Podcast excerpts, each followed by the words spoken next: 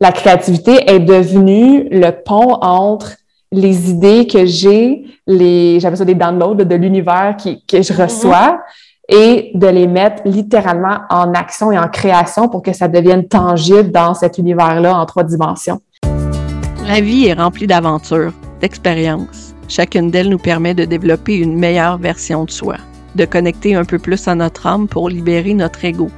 À travers Aura, je vous parle de mes expériences personnelles, bien sûr, mais je pars aussi à la rencontre de différentes personnes inspirantes, des personnes qui ont des choses à raconter sur la façon dont elles ont connecté avec leur propre expérience humaine. Bienvenue à tous. Dans cet épisode-ci, je m'entretiens avec Claudia Baillargeon, une belle générateur sacrale avec un profil 2-4. Je l'ai rencontrée il n'y a pas si longtemps. Puis euh, c'est un peu grâce à elle qu'Aura est née. Je vous souhaite la bienvenue dans cet épisode-ci on va pouvoir voir avec Claudia que la multipotentialité, ce n'est pas quelque chose qui est unique au Manifesting Generator. En fait, euh, elle nous montre à quel point c'est possible d'être multipotentiel avec un autre type, avec euh, le type générateur, entre autres. Fait que bienvenue et bonne écoute.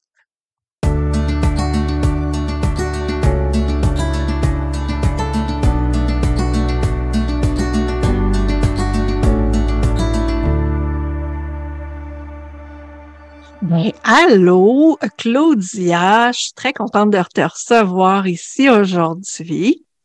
Euh, avant de parler moi-même, je vais te mm-hmm. laisser te présenter un petit peu. Oui, ben salut Karine, merci beaucoup pour l'invitation. Très heureuse d'être ici avec toi et avec euh, les gens qui nous écoutent. Donc, euh, effectivement, je m'appelle Claudia Bayargent. Je suis la fondatrice de Karmakin, qui est une entreprise de coaching euh, pour euh, les saines habitudes de vie qui me représente beaucoup. Donc, euh, c'est comme une extension de moi-même. J'aime beaucoup coacher les femmes à prendre soin d'elles, que ce soit par l'entraînement, la nutrition, le mindset, la récupération. Et c'est des choses que moi aussi j'applique dans mon quotidien. J'aime le voyage aussi donc, j'aime beaucoup vivre un peu la vie nomade et être euh, en alignement avec mes valeurs, comme par exemple la liberté. Et quoi d'autre aussi qui me décrit? Euh, je suis quelqu'un qui est très active, évidemment. Donc, j'ai un background en passion artistique. J'ai fait du powerlifting. J'adore bouger au quotidien de différentes façons. Euh, très à fond dans le développement personnel et spirituel. J'aime redonner à la cause des enfants de différentes façons aussi. Et voilà, c'est un peu les petites choses qui me décrivent rapidement. Super. Moi, là, en fait, il faut que je t'avoue quelque chose. Mm-hmm. Le podcast Aura vient un peu de notre rencontre à toi ah. moi. en fait, ouais. En fait, mais c'est pour ça que je voulais attendre que tu te présentes avant d'en parler pour pas teinter ce que tu allais dire sur toi. Euh, on s'est rencontrés pour la première fois, on s'était jamais vu, on n'avait jamais eu de contact. Je pense dans les réseaux sociaux. Pas du tout. Ça fait un peu moins d'un an qu'on s'est rencontrés quelques mois euh, mm-hmm. avant l'été, au mois de juin, je pense. Puis euh, c'était une belle rencontre lumineuse. On a connecté justement parce que euh, tu as ton lien avec les enfants, avec les besoins particuliers, les causes que tu supportes. Euh, puis le fait que moi, je sois maman avec des enfants avec euh, des besoins particuliers. Puis euh, ensuite, j'ai enregistré un épisode de podcast avec toi. Mm-hmm. sur, sur ton podcast à toi. Puis, tu m'as parlé de ta tendance à entrer dans une bulle jaune le matin, c'était ta façon de te connecter à ton énergie. Puis pour moi, c'était un lien avec l'aura. C'est drôle parce que j'avais déjà écrit ce mot-là. J'avais déjà mm. écrit le mot aura sur mon babillard. Je savais qu'il y avait quelque chose qui allait travailler avec l'aura. Puis là, notre discussion ensemble, puis ce déclic-là, moi, comme Mangen, ça a été une opportunité à laquelle il fallait que je réponde. Puis euh, j'ai euh, ça s'est déployé pendant l'été, ça s'est mm-hmm. ça s'est déployé à partir de ce moment-là. Il fallait que je connecte à d'autres humains pour comprendre leur aura. Fait que, ouais, c'est grâce à toi en partie l'univers, puis tout ça. Mais euh, cette affirmation-là, puis l'aura jaune, mm-hmm. c'est un aura de ben, c'est pas la couleur en tant que telle, mais l'aura magnétique, l'aura qui diffuse, qui, euh, qui attire les gens, c'est un aura de générateur. là, j'ai ta mm-hmm. charte HD devant les yeux, puis t'es un beau générateur bien, bien euh, minimaliste. Je mm-hmm. dirais ça comme mm-hmm. ça, avec un centre sacral puis un centre racine défini. Fait que, mettons, je te parle de la relation au stress parce que tu m'as parlé de sport, tu m'as parlé de ben, d'entraînement, etc. Puis euh, de prendre soin de soi. Puis là, la racine, c'est c'est beaucoup de l'adrénaline, c'est beaucoup du stress qui est généré par ça. Euh, c'est quoi ta relation au stress? Hmm. J'ai appris avec, entre autres, mes années en tant qu'athlète de passion artistique à utiliser le stress comme source de drive, comme source d'énergie et à l'accumuler de façon la plus saine et productive possible. Ça n'a pas été facile, évidemment. Le stress euh, m'a fait euh, choquer, parfois en compétition, m'a fait manquer de confiance en moi, euh, m'a fait figer, par exemple, dans certains sauts quand j'étais sur la glace. Mais comme j'ai été exposée à plusieurs compétitions, événements, spectacles, tests qui occasionnaient beaucoup de stress, j'ai comme pu me pratiquer assez jeune à apprendre à reconnaître, comment ça se ressent dans mon corps, à justement avoir un peu un échec puis réaliser que le stress avait pris le dessus sur moi, à être entourée de, de coachs, de d'autres athlètes, de séminaires, de conférences pour apprendre à un, transformer le vocabulaire que j'utilisais par rapport au stress, parce que le stress ou même l'anxiété, ça vibre quand même à une fréquence qui ressemble un peu à l'excitation, tu sais, donc à changer les mots et les perceptions que j'avais de ce ressenti-là, ce qui m'a aidé euh, dès, mon Dieu, la fin de mon adolescence, début vingtaine, à devenir très, très grounded, justement, très, très enraciné devant des situations qui pourraient causer du stress, que ça soit maintenant dans ma business, euh, que ça soit quand je fais des grosses décisions de vie, par exemple, surtout en lien avec la vie nomade, de déménager, d'avoir la vie minimaliste, de faire des choix. Donc, je crois que je peux affirmer que j'ai une relation très saine avec le stress. Puis j'arrive à reconnaître les différentes sources de stress que parfois on sous-estime ou qu'on réalise même pas que c'est du stress qui est causé sur le corps. Parce que tu parles d'entraînement, l'entraînement, c'est un stress sur le corps. C'est un stress qui amène des effets positifs, mais ça reste que c'est quand même un stress. Donc, j'ai dû apprendre à gager puis balancer aussi pour pas tomber en surentraînement ou pour pas retomber en, en surépuisement quand j'ai lancé mon entreprise. Fait que de, un, différencier ces différents types de stress-là, de voir comment ça m'affectait personnellement et de balancer le stress positif et négatif pour que je puisse être euh, grounded quand ça fait face ou quand ça, quand je fais face, dans le fond, à ces différentes sources de stress-là. Ah, c'est super, ben, c'est super intéressant. Puis, tu sais, ta racine, il y a comme plein de portes activées dedans. je veux dire, comme, ton, ton centre racine, il ressemble d'une araignée, là. Toutes les portes sont activées. Fait que tu as des réactions particulières. Ou tu une façon bien, bien unique à toi, je pense, euh, de gérer ça.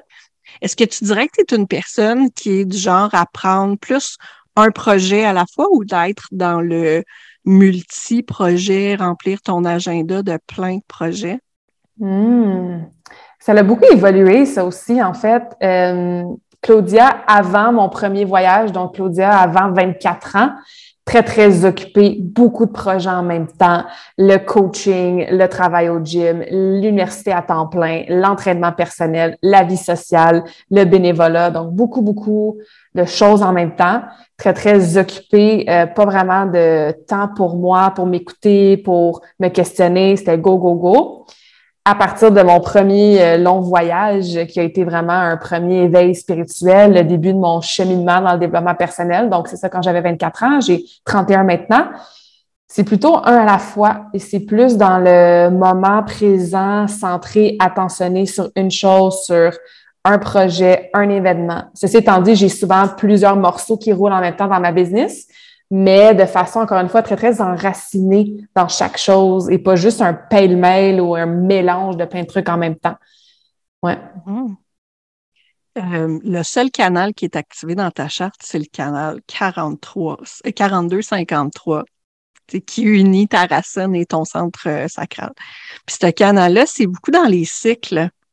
Les hmm. cycles qui ont un début, un milieu, puis une fin. Fait que dans tes projets, hmm. est-ce que tu as tendance à finir ton projet avant d'en recommencer un autre, finir une relation avant d'en commencer une autre? Ah ouais, tellement, tellement. Ça, c'est ça, c'est pour ça que je souris quand je t'entends ça, parce que ça résonne beaucoup. Euh, oui, moi, j'ai la mentalité de quand je dis que je vais faire quelque chose, je le fais et je le fais jusqu'à la fin. Ça aussi, j'ai appris ça beaucoup dans le passion artistique, tu sais, de, de, toujours persévérer jusqu'à temps que l'objectif soit atteint. Euh, des compétitions, après ça, plus tard en powerlifting, euh, mettre un projet à terme dans ma business, euh, faire un voyage, me dire, OK, je vais aller voyager trois mois, puis, puis je vais l'atteindre, puis je vais le faire au complet avant de décider ça va être quoi la prochaine phase de ma vie. Donc, oui, ça, ça résonne beaucoup, ça, cette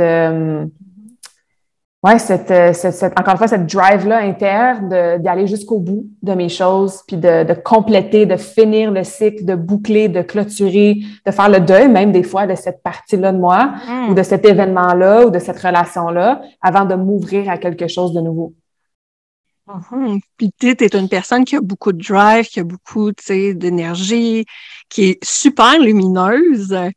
Puis euh, je me demandais, tu sais, parce qu'avec tout le, sport, la culture du sport aussi beaucoup. C'est quoi la place des émotions là-dedans? Hmm. La place des émotions dans ma vie personnelle est arrivée après que je sois sortie du monde très, très compétitif. Euh, c'est sûr qu'il y a l'âge qui vient jouer là-dedans. Tu sais, j'étais vraiment dans l'adolescence jusqu'à 18 ans. Après ça, bon, powerlifting, début vingtaine. Mais moi, je peux pas dire que je savais c'était quoi ressentir mes émotions, exprimer mes émotions, vivre mes émotions, jusqu'à temps que j'arrive en Australie justement à 24 ans et que je me retrouve devant une aventure auquel, à laquelle je m'attendais pas du tout. Euh, j'étais un peu dans le déni avant de partir. J'étais dans le go, go, go, go, go. Je m'étais pas questionnée sur qu'est-ce que ça signifiait pour moi de prendre un billet aller simple, pacter ma vie dans une valise, tout laisser derrière moi. Fait que c'est vraiment quand je suis rendue face à moi-même, très vulnérable à l'autre bout du monde, littéralement, que là, j'ai commencé à connecter avec mes émotions. Je peux pas dire qu'avant ça, ça avait une place. Euh, je, me, je me fâche après moi-même quand je manquais un saut, par exemple, ou que j'étais, tu sais, moi, j'étais très perfectionniste aussi quand je patinais. Donc, mm. les émotions étaient, étaient vécues à travers le sport, mais à travers euh, des déceptions, des frustrations contre moi-même, de pas être parfaite, de pas être assez bonne, de pas performer à mon plein potentiel mais probablement vécu d'une façon un peu peut-être malsaine ou refoulée. Puis c'est vraiment, c'est ça, dans les, euh, mon Dieu, 7-8 dernières années que j'ai retravaillé ma relation, puis que j'ai laissé la place à mes émotions, justement, pour me guider, pour en apprendre plus sur moi-même, pour euh, euh, passer à travers différentes phases aussi dans ma vie. Fait que non, effectivement, dans le sport, c'était assez difficile pour moi de leur, leur donner une place. Mm-hmm. Puis, on parle, euh, on parle de stress, de pression, mais les peurs aussi, tu les émotions, la, peur n'est pas nécessairement une émotion. La peur peut faire ressentir du stress aussi. Tu mm-hmm. parlais de différents stress. C'est quoi ta relation à la peur? Est-ce qu'il y a des mm. choses qui te font peur ou qui te font sentir plus en sécurité? Tu c'est comme mm-hmm. euh, à l'opposé. C'est drôle parce que j'ai fait des choix dans ma vie que les gens, souvent, leur projection ou leurs questions, leur feedback, ça va être justement cette question-là, mais t'as pas peur. Tu sais, par exemple, moi, j'ai voyagé en Amérique du Sud, en Asie du Sud-Est, avec mon backpack sur le dos, sans plan. Ouais, mais t'as pas peur. Tu fais quoi quand tu arrives à l'aéroport? T'as pas peur de X, t'as pas peur d'être seul, t'as pas peur de t'ennuyer, t'as pas peur de te faire voler euh, ton passeport, tu sais. Puis c'est même pas des choses qui me traversent l'esprit c'est juste pas dans mon champ de, conscience, en fait, que je devrais avoir peur de ces choses-là. J'ai toujours vraiment fait confiance à mon intuition quand j'ai pris des risques, peut-être dans la vie, ou quand j'ai fait des choix qui auraient pu faire en sorte que je sois face à certaines peurs. Et je me suis toujours considérée comme quelqu'un qui avait pas vraiment peur de grand-chose dans la vie. Moi, la seule euh, et probablement la plus grande peur que j'ai, j'avais entendu ça sur un podcast euh, il y a quelques années, puis la personne disait que la plus grande peur, puis moi, ça a tellement résonné avec moi-même, c'est, mettons, tu arrives, tu meurs, dans cette vie-là hein, euh, humaine actuelle. Puis il dit pour les besoins de la cause, on va, on va tout le monde s'entendre qu'on s'en va au paradis. Puis peu importe sur quoi tu crois. Puis il dit sa plus grande peur, c'est que tu arrives au paradis, tu, tu cognes à la porte pour qu'il te laisse rentrer et tu ouvres la porte, puis c'est la version optimale dans son plein potentiel de toi-même qui t'accueille, la plein potentiel en tant qu'humaine que tu aurais pu être pendant ta vie sur Terre et tu te rends compte que tu n'es pas la moitié de cette personne-là, puis que tu as, perdu ton potentiel, tu l'as pas épanoui. Puis ça, ça m'avait fait comme « Oh my God! » Fait moi, mes peurs, c'est de peur de manquer de temps, de faire mes projets, de peur de pas avoir, euh, d'accomplir ma mission de vie, peur de ne pas avoir l'impact que je vais avoir, puis de, de me transformer moi pour aider à transformer le monde. C'est plus à ce niveau-là les, les peurs que j'ai, mais que j'ai appris à transformer en, en drive encore une fois, puis en inspiration, puis en, en, c'est ça, en, but, en fait, en ambition. Donc, euh, je ne sais pas si ça te répond à ta question, mais.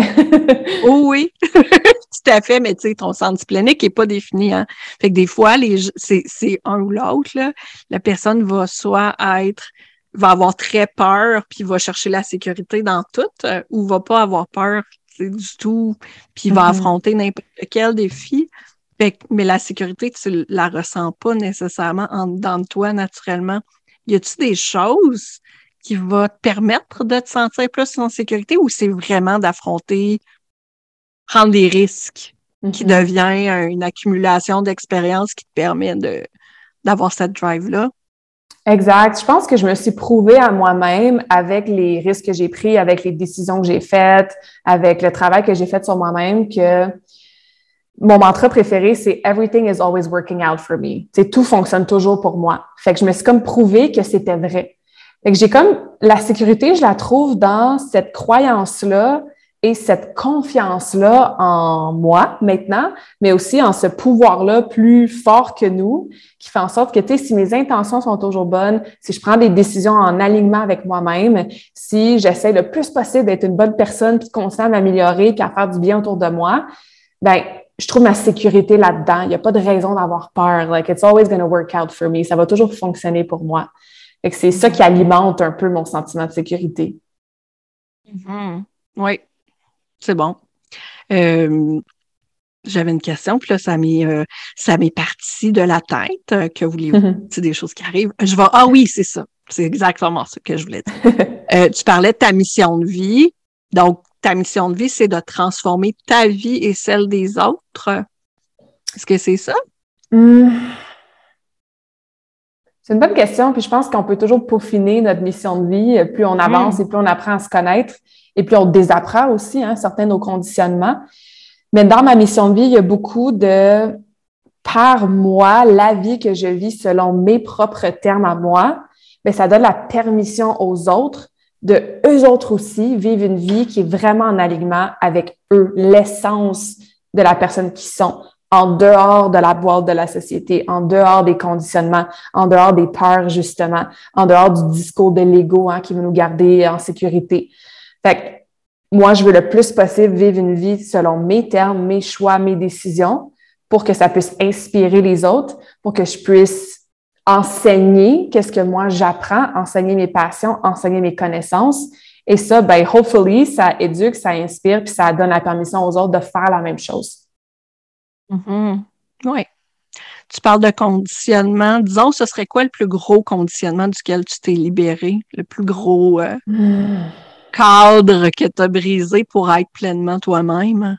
Ouais, moi j'avais un peu le syndrome de la bonne élève, le golden child, euh, la petite enfant parfaite hein, qui, qui, est sage, qui dit jamais un mot, qui est la meilleure à l'école, qui a sauté une année, qui s'entraîne fort au patin, qui fait toujours bien, d'être the good girl, hein, la bonne petite fille, qui c'est ça. Puis ça m'a mis une étiquette de people pleaser, ça m'a mis une étiquette de perfectionniste justement, et à cause ou grâce à ça, j'ai réduit certaines parties de moi-même qui étaient peut-être moins acceptées par justement la société. Donc, certains petits pouvoirs personnels que j'avais ou des petits cadeaux intérieurs euh, que j'ai pas laissé épanouir pendant longtemps parce que justement, j'avais un conditionnement de « Ah, oh, ça, ça va vouloir dire que je suis pas parfaite. Ah, ça, ça va vouloir dire que je suis pas une bonne fille ou une bonne élève. Ou ah, ça, ça va vouloir dire que je serai peut-être pas acceptée ou aimée. C'est moi là d'avoir l'impression que j'ai fait quelque chose de mal, c'était ma plus grande peur quand j'étais quand j'étais petite et même adolescente que si j'ai fait quelque chose de mal, oh my God, les gens m'aimeront pas, leur opinion de moi va changer, ma réputation sera plus bonne, je serai plus une bonne coach, une bonne athlète, une bonne amie, une bonne sœur, une bonne fille, quoi que ce soit. Fait c'est ça qui est tout interrelié, en fait, que j'ai dû vraiment travailler pour redevenir en fait vraiment moi-même avec mon humanité, mes imperfections, mon côté un peu sorcière, euh, mes, mes, mes dons que j'ai aussi puis que je mets de plus en plus de l'avant sans devoir un me justifier et deux, avoir peur de qu'est-ce que les autres vont dire, puis qu'est-ce qui va se passer s'ils m'acceptent pas parce que je suis pleinement moi-même dans mon imperfection, puis je suis peut-être pas toujours la bonne petite fille sage qui dit rien, là, tu sais. fait que c'est beaucoup ça que j'ai travaillé, ouais. Mm-hmm. C'est quoi la créativité pour toi? C'est drôle, hein, parce que comme j'ai un background d'athlète très sportive, souvent je dissociais ça je me disais, ben non, moi, je suis pas une personne créative, je suis pas artiste, je suis pas bonne en dessin, euh, je sais pas chanter puis tout. Jusqu'à temps que je me rende compte que la créativité, c'est possible à travers le corps, à travers le mouvement. Moi, j'adore danser, j'adore faire des chorégraphies justement avec mes élèves sur la glace.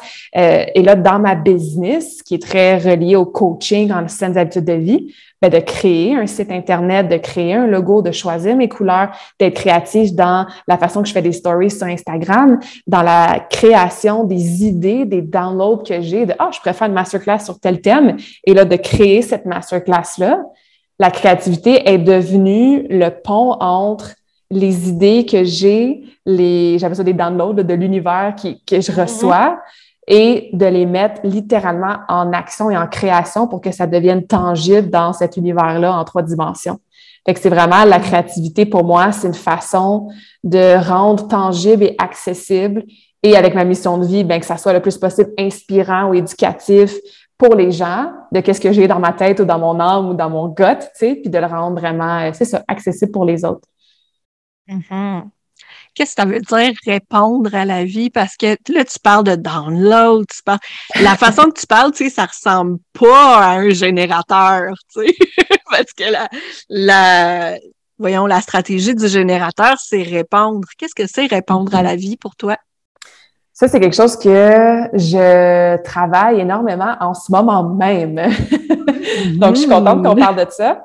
Euh, j'ai plongé dans le human design il y a à peu près un petit peu plus qu'un an, un peu en superficie, tu sais, juste les concepts un mm. peu de base. Puis j'étais comme, OK, je suis générateur, je vais des comptes Instagram, incluant le tien. Je me dis, OK, il y a des choses qui résonnent, il y a des choses peut-être moins. Puis, je me suis rendu compte effectivement que pendant la grande majorité de ma vie, j'étais pas dans mon essence et ma stratégie de attendre, de répondre. J'étais toujours dans je vais initier la chose, je, vais, je vais m'assurer que ça arrive, je vais proposer des idées, I'm gonna make it happen, tu sais, vraiment dans mon mode entrepreneur, ambitieuse, tout ça. Mm-hmm. Et ça m'a amené des résultats. Je peux pas dire que ça m'a pas amené des résultats, mais je tombais dans un cycle de burn-out ou de déconnexion avec moi-même ou de désalignement ou d'écœurantite où je devais partir en voyage puis changer littéralement ma réalité jusqu'à temps que j'apprenne plus sur cette stratégie-là d'attendre de répondre. Et là, je suis euh, de retour dans ma vie nomade depuis un mois, donc euh, en voyage, durée indéterminée, ma vie dans une petite valise, go with the flow. Et je m'étais dit avant de partir, c'est ce que je veux faire dans mon voyage. Je veux vraiment le mettre en application mon essence de générateur, puis attendre de répondre. Et c'est inconfortable. C'était inconfortable au début parce que mm-hmm. fallait que je fasse confiance dans le fait qu'il allait avoir quelque chose auquel je, pourrais répondre. Je me disais, si c'est pas moi qui initie un voyage ou de faire un atelier à quelque part, parce que je voyage un peu pour la business tout en même temps, si c'est pas moi qui demande à la personne, est-ce que je peux rester avec toi? Est-ce qu'on peut aller là? Est-ce qu'on peut faire un atelier? Ben, est-ce qu'il va vraiment avoir des choses qui vont se présenter à moi? Et c'est incroyable. Ça fait quatre semaines que je suis partie et jour après jour, ça me surprend plus, mais ça me surprend encore. Et oui, quand tu fais confiance à ça, puis tu es vraiment en alignement avec ton essence, c'est incroyable les choses qui se présentent à moi depuis mon début de voyage. Puis je suis comme, je le fais, I'm doing it, je réponds, tu sais, j'attends l'occasion. Donc, ça a été très euh, libérateur même pour moi de, de mm. vraiment plonger là-dedans un peu plus récemment, en profondeur. Et de faire confiance que ça allait venir. De faire confiance aussi que ça se présente sous différentes formes. Hein? C'est pas juste euh, quelqu'un te demande précisément réponds-moi à telle invitation ou à telle chose. Tu sais, ça peut être de croiser, euh, je sais pas moi, tu es en auto, puis tu vois une pancarte qui mentionne quelque chose, puis ça t'appelle, puis dans ton sacral, tu le sens, comment je peux répondre à ça? Sais, donc, euh, mm-hmm. j'ai bien du fun avec ça ces temps-ci, mais je te dirais que pour répondre à ta question, ma définition de répondre, ça a beaucoup changé, puis c'est quelque chose que j'explore encore beaucoup, beaucoup. Mais ça fait partie des déconditionnements, tu sais, ça fait partie mm-hmm. des, des choses qui demandent de s'investir en, en, pleine conscience. Euh, fait euh, voyons, j'ai, euh, je regarde encore une fois ta charte, puis là, j'ai la porte 33 qui demande justement, ça s'appelle la porte de la retraite. Ça demande de prendre un recul par rapport aux expériences qu'on vit. Une fois que l'expérience est finie, de prendre un recul pour laisser mûrir ça avant de mm-hmm. pouvoir communiquer à propos de cette expérience-là. Mm-hmm. Puis, euh, je me demandais quel temps, est-ce que tu te donnes un temps avant d'utiliser une expérience comme étant un, moteur à ce que tu vas mettre de l'avant? Est-ce que tu t'autorises à parler d'une expérience quand elle vient juste de finir ou si tu si attends vraiment quelques années? Comment ça fonctionne pour toi, ce, mm-hmm. ce retrait-là? Mhm. Excellente question. Je te dirais que ça dépend c'est quoi, ça dépend l'aventure ou l'expérience que j'ai vécue et ça dépend surtout du ressenti. Moi, je le, je le, ressens quand je suis prête à en parler, quand je suis prête à l'utiliser comme moteur de, de conversation ou de, de, de, même de projet dans ma business ou de post sur les réseaux sociaux que je veux partager. Il y a des choses, par exemple, j'ai eu des troubles alimentaires dans ma début vingtaine puis, il y avait beaucoup de honte associée à ça, étant donné que mm. j'étais dans le domaine, que j'étais une athlète et tout ça. Donc, ça, ça a été très long avant que j'en parle, justement, puis que je l'exprime, puis que je puisse me donner justement le temps de, de reculer cette situation-là, d'intégrer les leçons que j'avais apprises. Et euh, évidemment, le facteur honte, tu sais, jouait un petit peu sur euh, ce mm. temps-là qui a été plus long. Donc ça, ça a pris euh, un bon deux ans, je te dirais, avant que je puisse en parler ouvertement. Mais par exemple, en voyage, quand, je sais pas, moi, je suis en train de faire telle expérience, puis que je réalise telle chose sur moi-même, ben, je l'ai comme déjà intégré rapidement. Donc, je me permets d'en parler le lendemain dans un post ou dans mon infolettre ou d'en avoir une mm. conversation avec certaines personnes. Fait que je te dirais que ça dépend de la profondeur de l'expérience puis du ressenti que j'ai mm-hmm. quand je me sens vraiment prête à le partager. Oui, oui, ben c'est ça, la vulnérabilité, de parler de quelque chose qui nous rend émotionnellement impliqués, comme la honte. Mm-hmm. C'est vraiment une mm-hmm. émotion qui est très forte. Oui, je comprends que ça peut être euh, difficile, ben, plus difficile, plus long pour mm-hmm. certaines personnes. Si je nomme le mot passion, mm. est-ce que tu as des passions une passion? Oui. c'est quoi, c'est quoi la passion pour toi? ah, la passion pour moi, c'est le moteur ou les moteurs, parce que j'en ai plus qu'une, de ma vie. Euh, moi, je trouve ça un peu triste, les gens qui me disent qu'ils n'ont pas de passion, en fait, parce que moi, j'ai l'opportunité d'en avoir plusieurs. Donc, je sais à quel point ça peut affecter positivement une vie, nos décisions et tout ça. Ma première passion restera toujours le passion artistique. Euh, ma mère m'a mis sur la glace à cinq ans. J'ai fait deux mètres, j'ai tombé 300 fois. Elle s'est dit plus jamais Claudia va vouloir patiner de sa vie. Puis elle rencontre encore l'histoire. Je suis sortie de la glace avec des étoiles dans les yeux. Puis c'était ma première passion. Je suis tombée en amour avec ce sport-là. Encore maintenant, je patine presque plus pour moi-même. Tu me remets sur la glace, la passion est encore là. J'ai une passion du voyage euh, qui est aussi une valeur, le voyage pour moi. J'ai une passion évidemment de, mon travail, hein, d'en apprendre sur le corps humain, la nutrition, l'entraînement, euh, tout comment nos corps sont interreliés. Donc, j'ai une passion d'apprendre sur notre fonctionnement en tant que créature très, très complexe. J'ai une passion du développement personnel, lire des livres, travailler sur moi, avoir des coachs, travailler mon mindset, euh, écouter des podcasts. Donc, ça, ça me passionne beaucoup. J'ai une passion de la musique puis la danse. moi, je peux écouter de la musique 24 heures sur 24. Je suis celle dans l'autobus qui danse un peu sur place. Donc, bouger mon corps moi-même, au-delà d'apprendre sur le corps, mais moi, le mouvement par la danse ou par le sport. Fait que oui, la, passion, ça fait partie de moi. J'en ai plusieurs, puis je suis très reconnaissante d'en avoir plusieurs parce que ça nourrit une vie vraiment positivement. Là.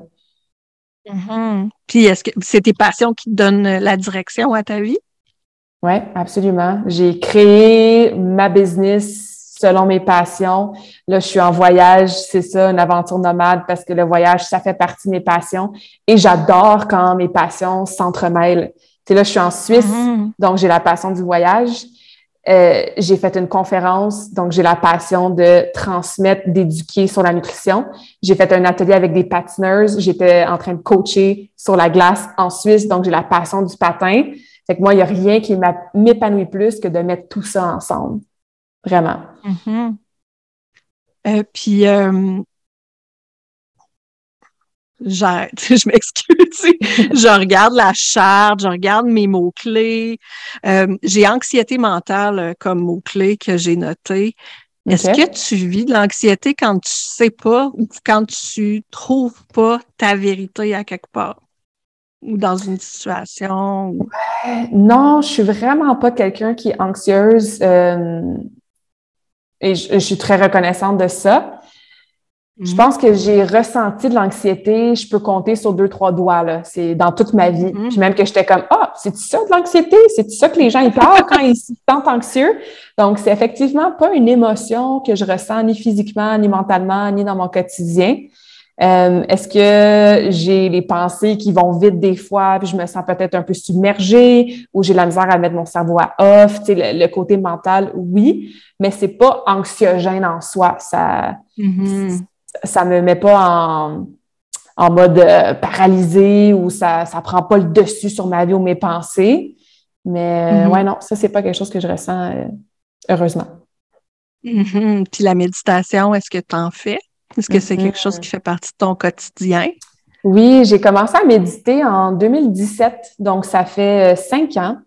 J'ai commencé avec euh, une minute, deux minutes, trois minutes, très, très court avec euh, une application mobile pour avoir des méditations guidées, juste pour développer l'habitude de le faire à chaque matin. Et cinq ans plus tard, je le fais encore à tous les matins. Et souvent, je vais me rajouter une méditation un peu plus longue euh, en après-midi ou quand je finis ma journée de travail, qui n'est pas nécessairement guidée et qui peut changer de lieu ou de forme. Puisque j'ai remarqué avec cette pratique-là, parce que c'est une pratique hein, de la méditation, c'est que plus tu vis en pleine conscience et dans le moment présent, ben, ta vie au complet devient un peu une méditation.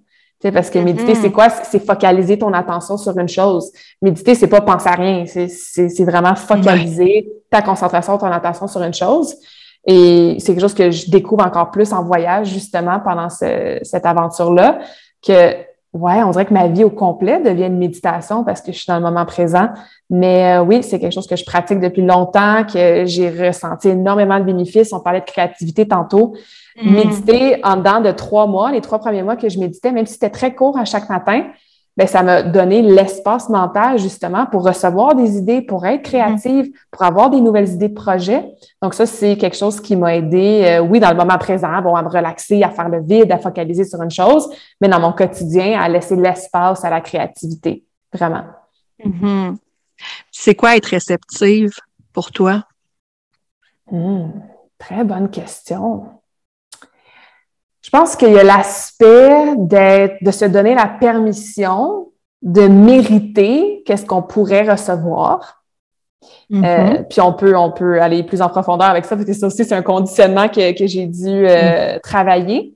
Euh, tout par rapport à, à l'amour-propre, hein, à l'estime de soi, à, à croire qu'on qu'on peut puis qu'on mérite de recevoir, que ce soit de mm-hmm. l'amour, de l'énergie de quelqu'un, de l'attention. Donc, de recevoir des compliments. Hein. Des fois, le nombre de fois qu'on se fait dire un mm-hmm. compliment, on est comme Ah, ben non, là, tu sais, euh, euh, mettons, ah, t'as des beaux cheveux aujourd'hui, ah, ben non, tu sais, je les ai même pas peignés. Ben non, tu sais, de juste recevoir un compliment. Donc, tu sais, d'être mm. dans l'énergie féminine de réceptivité, c'est quelque chose que j'ai travaillé beaucoup, surtout dans les quatre, cinq dernières années. Fait qu'il y a cette composante-là de se donner la permission de recevoir, puis aussi d'être réceptive à recevoir sans nécessairement être attaché au comment tu vas le recevoir. Tu sais, des fois, on mm-hmm. pense que je, suis ouverte à recevoir, euh, je sais pas moi, telle opportunité dans mon travail, puis dans ta tête, tu penses que ça va arriver de telle telle façon, avec telle conversation avec mm-hmm. ton patron ou quoi que ce soit, ou dans ta business.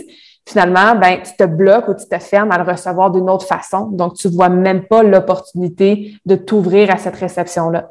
Fait que relâcher un peu le comment ça va arriver, j'inclus quand même ça dans la réceptivité. Mm-hmm, absolument, absolument. Puis c'est ça aussi, euh, faire preuve de, répondre à la vie, répondre aux mm-hmm. opportunités. C'est ça aussi, de se donner la chance de laisser l'univers nous guider vers le comment. Mm-hmm, exactement. Est-ce que euh, c'est non. Hein? Ma, ma couronne ne fonctionne pas aujourd'hui. Ah, à chaque fois que tu parles, j'ai des mots-clés qui me viennent en tête, puis là, après ça, l'opportunité est partie. Mais euh, c'est correct, je t'écoute, puis c'est parfait. C'est juste beau. C'est juste beau de t'écouter, tu comment justement tu es connecté à ton énergie, à toi. C'est ça, je viens de retrouver ce que je cherchais. Ton profil, c'est 2-4. Euh, ce qui est un profil qui est vraiment très particulier. C'est un beau profil pour les générateurs parce qu'il y a un côté qui est très introverti, puis il y a un côté qui est très extroverti. En fait, le côté extroverti, c'est beaucoup le côté que les autres voient. Puis mm-hmm. euh, ma question qui germait de cette observation-là, c'était comment tu gères ce gap-là entre ce que toi, tu ressens être, puis ce que les autres perçoivent de toi? Comment tu le hmm. gères, le gap? J'adore cette observation-là parce que ça, c'est tellement une, une perception que les gens ont de moi que je dois souvent expliquer. Donc, les gens, effectivement, ils me perçoivent comme quelqu'un de très extraverti. Pourquoi? Parce que je suis pas gênée, je suis sociable, je suis facile d'approche, je suis capable de faire des conférences devant des centaines et des centaines de personnes, je suis à l'aise de performer devant des gens et tout ça. Mais quand je leur dis qu'au contraire, je suis très, très introvertie, ils sont comme Ah, mais voyons donc, t'es pas gêné. Et moi, j'aime bien donner l'analogie suivante. Quand tu es introverti, c'est comme si tu, un peu comme si on parle d'un jeu vidéo, là, tu te réveilles le matin, puis tu pars ta journée avec cinq vies ou cinq jetons ou cinq lumières. Puis plus tu fais des interactions dans ta journée avec les autres, puis tu donnes ton énergie et tu interagis, par exemple, avec des choses à l'extérieur de toi, bien, tu perds tes vies, tu sais, ou tu perds tes jetons et tu dois être toute seule pour refaire tes vies, puis refaire un, boost de, cette énergie-là. Extraverti, c'est le contraire. Ils partent leur journée avec zéro vie. Et quand ils interagissent avec les gens qui vont vraiment chercher leur énergie à l'extérieur d'eux, ben, c'est ça qui leur donne des jetons ou des vies. Donc, moi, ce que j'aime dire, c'est qu'effectivement, je suis pas gênée, j'aime ça donner des conférences, ça m'allume, ça m'alimente, sauf que j'ai besoin d'énormément de temps par moi-même pour grounder mon énergie, nettoyer mon, mon énergie field, refaire mes réserves, puis vraiment passer beaucoup de temps toute seule dans mes affaires. C'est comme ça que je l'explique et c'est comme ça que je le gère. Je je m'assure d'avoir des moments à tous les jours, à toutes les semaines, mais même à tous les jours, que je sais que je suis toute seule, je peux faire mes habitudes de vie, je peux méditer, je peux, je peux écrire dans mon journal, je peux me recentrer vraiment toute seule. Et ça, je fais ça en voyage aussi. Et comme ça, ben, j'ai l'énergie de show up dans mes passions avec les autres, puis de justement vivre ma mission de vie. Fait qu'un ne va pas vraiment sans l'autre parce que un me permet de faire l'autre de façon vraiment euh, optimale. Mm-hmm. Mm-hmm. Mm-hmm. Euh, ben, en fait, tu as répondu à mes autres questions à travers ta réponse. c'est parfait, c'est super beau. Euh, ben, en fait, pour moi, là, Claudia, je pense qu'on a fait comme une, le tour d'un, d'un être humain, d'une âme qui est tellement lumineuse, qui est tellement belle, qui est comme rayonnante. Je trouve ça magnifique. Merci. Euh, si on veut te trouver, où est-ce qu'on va, mm-hmm. où est-ce qu'on peut te trouver? Avec, part en Suisse, là? Oui, c'est ça. Euh, donc, Karmakin, qui est le nom de mon entreprise, que ce soit sur le podcast, sur toutes les plateformes, Conversation Awesome avec Karmakin. Il y a l'épisode qu'on avait fait ensemble, je pense que c'est le numéro 73, s'il y en a qui sont intéressés. Karmakin.ca, c'est mon site Internet où est-ce qu'on apprend plus sur mes services, sur la cause des enfants, sur les conférences que je fais carmackin.claudia sur Facebook et Instagram. C'est là que je publie mes histoires de voyage, mes réflexions, tout ça. Fait que bref, sur n'importe quelle plateforme, si vous cherchez Karmakin, vous allez pouvoir me trouver puis connecter avec moi là, sans problème. Parfait. Ben, euh, je vais partager ça dans les notes de l'épisode. Merci. Puis, euh, ben, moi, je te remercie vraiment beaucoup de toute ta générosité aujourd'hui. Je suis vraiment contente d'avoir pu jaser avec toi. Oui, merci à toi, Karine. Merci pour tes questions. Euh, c'était vraiment apprécié. Bonne journée.